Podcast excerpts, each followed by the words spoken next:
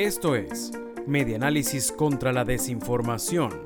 Compartimos noticias verdaderas y desmentimos las falsas. Raúl Córdoba, zulianos caminan hasta 5 kilómetros en busca de agua.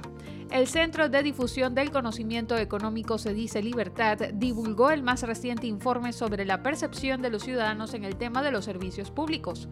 La crisis del sistema eléctrico, el agua potable y transporte, si bien afectó a todo el país, fue más acentuada en la zona noroccidental, principalmente en el estado Zulia, reseña el estímulo.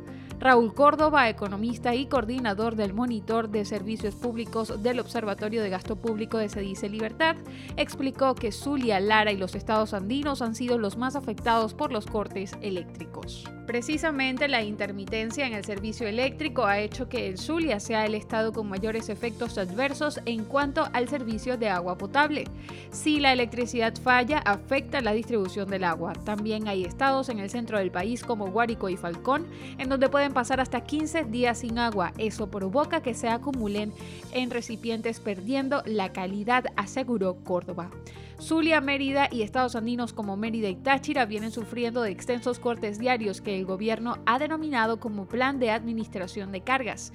El ministro de Energía Eléctrica, Néstor Reverol, explicó que se está llevando a cabo un mantenimiento en la planta de Termozulia. Esto fue Medianálisis contra la Desinformación.